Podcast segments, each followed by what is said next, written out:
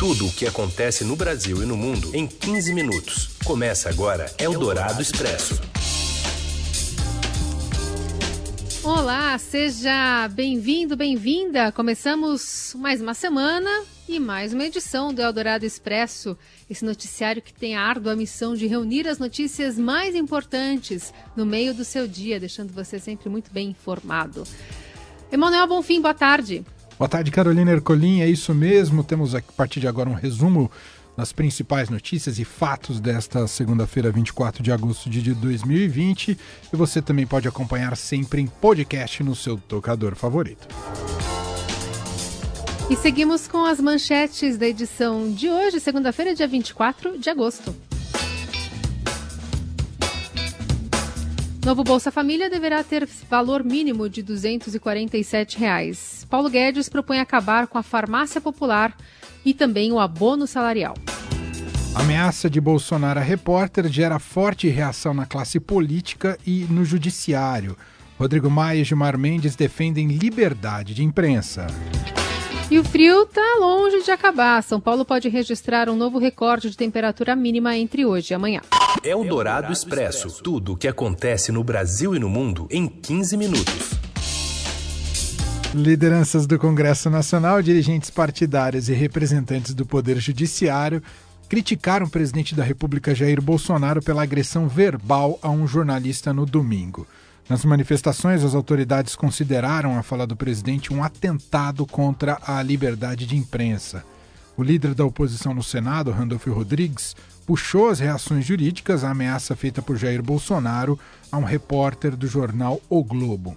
Em visita à Catedral de Brasília, o jornalista perguntou ao presidente a respeito dos depósitos feitos pelo ex-chefe de gabinete do filho 01, Fabrício eh, Flávio Bolsonaro, a do ex-chefe do gabinete do, do filho 01, Flávio Bolsonaro, Fabrício Queiroz, na conta da primeira-dama, Michele Bolsonaro. Vamos ouvir o que disse o presidente. Vontade de encher tua boca com a porrada, tá? Senador Randolfo Rodrigues protocolou no Supremo Tribunal Federal um pedido de abertura de inquérito contra Bolsonaro e medidas protetivas ao repórter. O presidente da Câmara dos Deputados, Rodrigo Maia, afirmou que a liberdade de imprensa é um valor inegociável na democracia e disse esperar que o presidente retome a postura mais moderada que vinha mantendo nos últimos 66 dias. No Twitter, o ministro Gilmar Mendes considerou inadmissível a censura de jornalistas pelo mero descontentamento do conteúdo veiculado, pontuando que a liberdade de imprensa é uma das bases da democracia. Segundo a jornalista de política aqui da Rádio Dourado, Eliane Cantanhede, essa é a versão Jairzinho Paz e Amor do presidente dando tchau. Mas acontece o seguinte, que personagem é personagem, né? Por trás do personagem existe uma pessoa e a pessoa Bolsonaro é beligerante. E ele reagiu de, dizendo que vai dar uma porrada, é, encher de porrada a, a boca do, do do jornalista, quando o jornalista fez uma pergunta bastante plausível. É uma pergunta razoável, ele poderia responder qualquer coisa. Mas você responder assim para um jornalista, é melhor o presidente explicar, né, prevenir, do que depois ter que ficar numa situação muito mais apertada contra a parede. É o Dourado Expresso. Nesta segunda-feira, em solenidade no Planalto, o presidente chamou os jornalistas que acompanhavam o evento de bundões. Voltou a se referir ao seu próprio histórico de atleta, ao lembrar que salvou um soldado da morte quando estava no exército e repetiu que isso o tornava menos suscetível ao novo coronavírus. Não respondeu, no entanto, a razão do depósito de 89 mil reais na conta da esposa por Queiroz. Eldorado Expresso. Na reta final, para o anúncio oficial do Renda Brasil, o ministro da Economia Paulo Guedes assinou em reuniões com a equipe técnica e parlamentares nesse fim de semana com a concessão de um benefício médio de 247 reais por programa que vai substituir o Bolsa Família. O valor, no entanto, ainda pode ser maior. O novo programa social do governo prevê três atos ao longo da sua implantação que dependerão da recepção da proposta no Congresso. Um, transferência da renda com o fim do auxílio emergencial de 600 reais e aumento dos beneficiários do Bolsa Família. O segundo, um novo programa de emprego batizado de Carteira Verde Amarela, com a implantação do chamado imposto negativo. E terceiro, a desoneração da folha de pagamentos ou de salários, né? redução nos encargos que as empresas pagam sobre salários. Para garantir a elevação do benefício médio dos atuais 190 reais para R$ 247, serão necessários 52 bilhões de reais por ano. A fonte de recursos, além do orçamento do próprio Bolsa Família, se dará pela extinção de programas considerados ineficientes como o abono salarial, o salário família e o farmácia popular. Eldorado Expresso.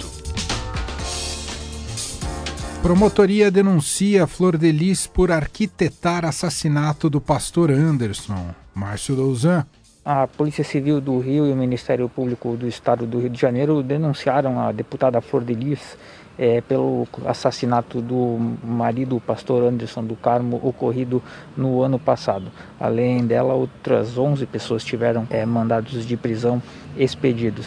É, segundo a Polícia Civil e o Ministério Público, Flor de Lis é a mandante, é a grande, a cabeça pensante, é responsável intelectual pelo crime e seria motivado por desavenças é, em relação a forma como Anderson do Carmo geria o dinheiro da família. Segundo a polícia, a pastora era ele geria a carreira da, da pastora como artista, também o dinheiro dela como deputada e tudo mais, e ela estaria insatisfeita com a forma como isso era feito.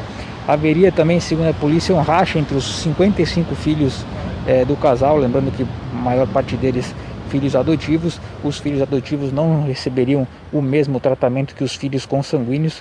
A Lis teria, favoreceria os filhos consanguíneos, isso é, desagradava o pastor que tentava é, fazer com que todos fossem tratados da mesma maneira e a deputada é, também não gostava disso. É, segundo as investigações demonstraram, antes de conseguir é, efetivamente assassinar o pastor Anderson do Carmo, ele teria sofrido outras, pelo menos outras seis tentativas é, de homicídio por meio de envenenamento. Né? Segundo a polícia, durante um ano e dois meses, pelo menos seis vezes ele sofreu envenenamento por arsênico, que seria colocado é, de maneira dissimulada na comida e na bebida dele. E a deputada também teria contratado em duas ocasiões é, pistoleiros para é, executarem o marido, mas por motivos diversos isso não teria sido levado a cabo. A deputada Flor de Lis, apesar de denunciada e já ter virado ré é, nessa investigação, ela não pode ser presa porque é, cumpre mandato parlamentar, mas ela vai ser julgada em primeira instância pela terceira vara criminal do Rio de Janeiro. Segundo uma das interceptações da investigação, a deputada teria dito a um dos filhos que não poderia se separar de Anderson para não se para não escandalizar o nome de Deus. Eldorado Expresso. Um homem de Hong Kong de 33 anos se tornou o primeiro caso documentado de reinfecção da Covid-19 no mundo. Segundo pesquisadores da Universidade de Hong Kong, o paciente recebeu alta após ser curado do vírus em abril. Mas no início deste mês ele testou positivo novamente após retornar da Espanha. A princípio pensou-se que o homem poderia ser um portador persistente do vírus, né, causador da Covid, mantendo o agente em seu corpo desde a infecção anterior. Mas os cientistas afirmaram que as sequências genéticas das cepas de, de vírus contraídas pelo homem em abril e agosto são claramente diferentes. Essa descoberta pode ser um retrocesso para quem baseia sua estratégia contra a pandemia na suposta imunidade obtida após a transmissão da doença. Eldorado Expresso. Após queda de 61% nas cirurgias eletivas no SUS, médicos esperam explosão de demanda.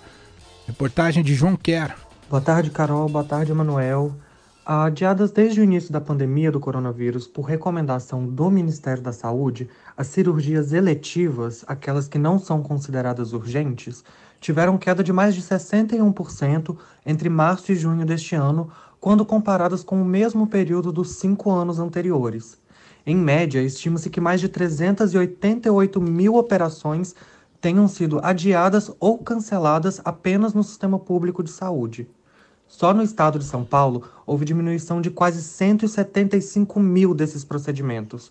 Já no setor privado, especialistas avaliam que houve queda de 20% em toda a receita esperada para este ano, enquanto profissionais da saúde tiveram seus trabalhos precarizados e a ocupação de leitos caiu mais da metade em algumas instituições.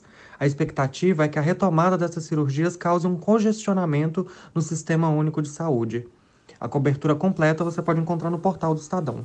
Eldorado Expresso. Basta uma volta por São Paulo para perceber momentos de descuito ou de negação mesmo com a pandemia. Quem traz para a gente mais esse relato da cidade, né, como se todo mundo tivesse um comportamento como se o vírus não tivesse por aí, é o repórter Gilberto Amêndola. Bom dia, boa tarde, boa noite, amigos da Rádio Eldorado. Hoje venho conversar com vocês para falar sobre uma matéria que eu escrevi chamada Uma São Paulo como se não houvesse coronavírus. Eu, por alguns dias, é, dei uma volta pela cidade de São Paulo, centro, zona leste, zona oeste, por todos os cantos da cidade, para flagrar situações de uma suposta volta à normalidade não necessariamente situações em que as pessoas estão burlando a lei em relação à pandemia, ao coronavírus, mas situações em que demonstram a necessidade, a vontade das pessoas retomarem uma vida normal.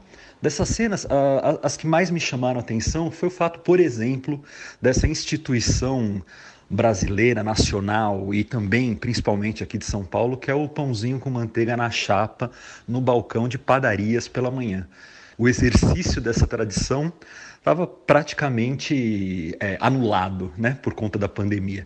Hoje não, você sai de manhã, você já encontra as pessoas de volta nas suas padarias de preferência, comendo seu pãozinho na chapa. Enfim, além dessa situação, eu flagrei é, também muitos skatistas na Praça Roosevelt praticando seu esporte sem usar máscara.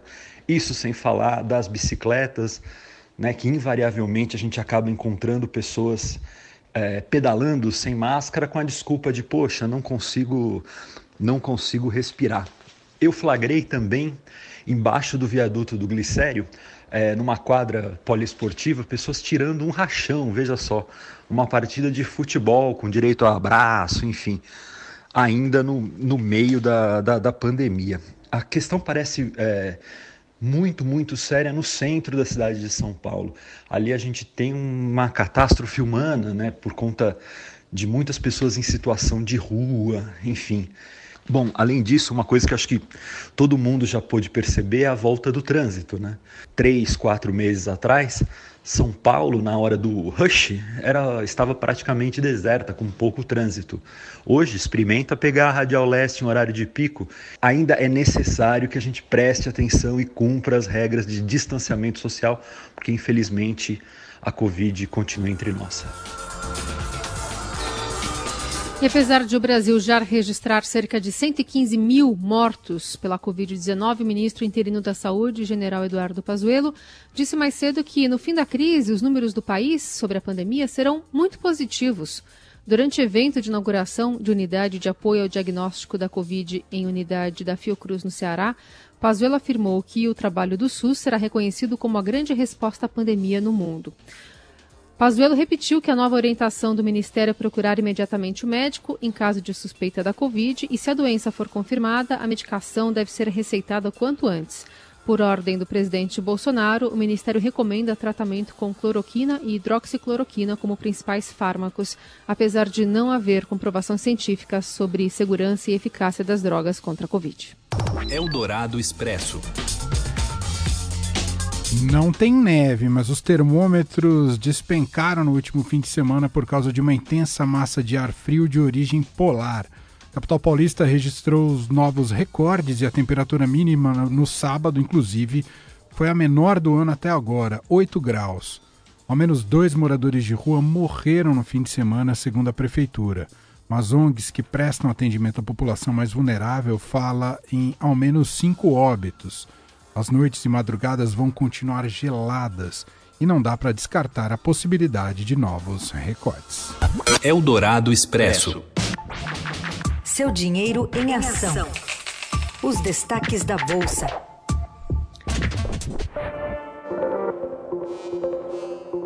com Ricardo Gozzi ao vivo aqui com a gente. Olá, Ricardo, tudo bem? Olá, Emanuel. Olá, Carolina. Tudo bem e vocês? Quer dizer que tem gente faminta aí nas bolsas, ô Ricardo? Oh, tem sim. Então, está rolando um apetite por risco, como chamam nos mercados, né? O Ibovespa está acompanhando essa melhora nesse apetite por riscos que é, está é mais é, é, mais presente nos mercados internacionais. Né?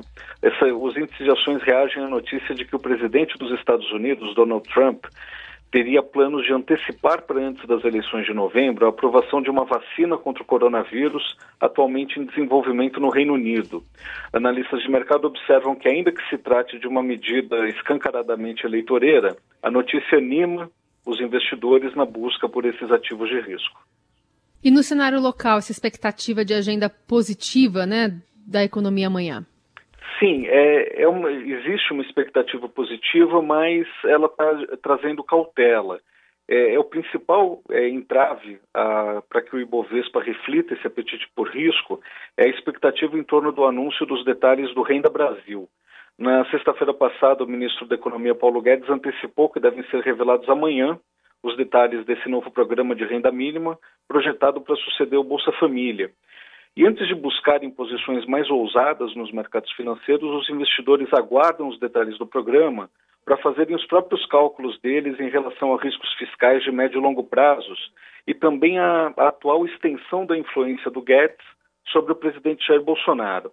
Essa cautela influencia principalmente o mercado de câmbio. O dólar abriu hoje em queda é, depois de na semana passada ter visitado os níveis mais altos desde o fim de maio, mas esse movimento é limitado no cenário, pelo cenário político local e pelas perspectivas fiscais para o Brasil.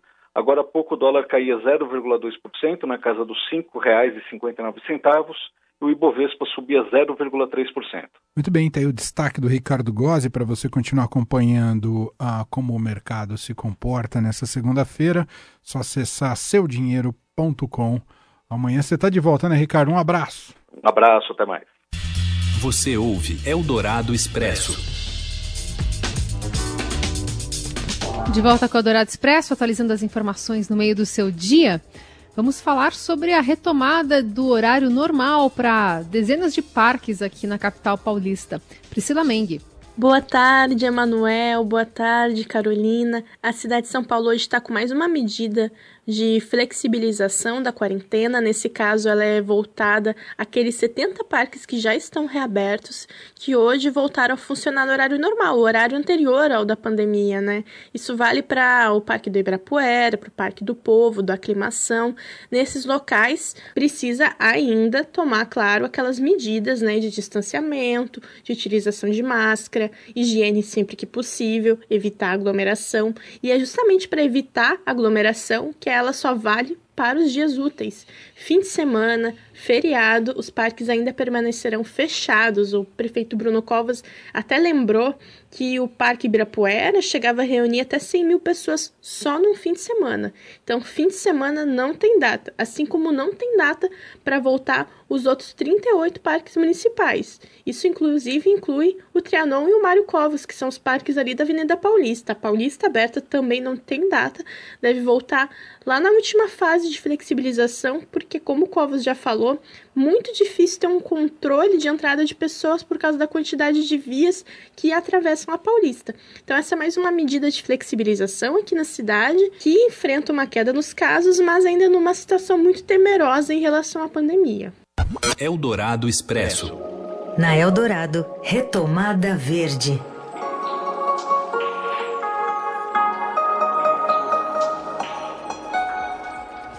Inspirados em Greta Thunberg, jovens brasileiros arrecadam quase um milhão de reais para índios na pandemia.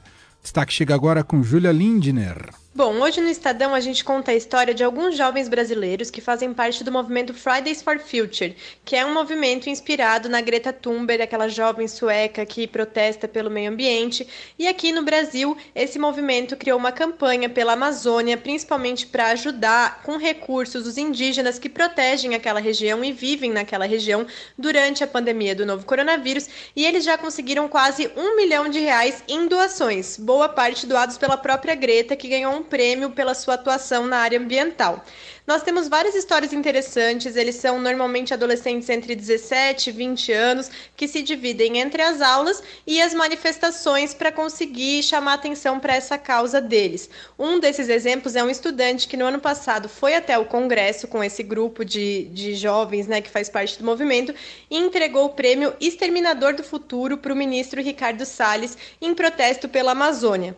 Tem um outro jovem também que é brasileiro, estuda em Portugal, conheceu a Greta, para o movimento e agora também faz pressão lá na Europa pela proteção ambiental no Brasil. Inclusive, esses jovens no mundo inteiro, não só no Brasil, porque esse movimento atua né, em diversos países, tem movimento marcado, protesto é, em setembro, lá em Bruxelas, para protestar é, contra o acordo Mercosul e União Europeia. E para quem pode pensar que são só jovens, que eles não têm influência, na semana passada, a Greta e outros jovens tiveram uma reunião com a premier do, da Alemanha, Angela Merkel, e conseguiram fazer com que ela tivesse ressalvas pela primeira vez em relação a esse acordo do Mercosul e União Europeia, que é muito importante, principalmente para o governo brasileiro.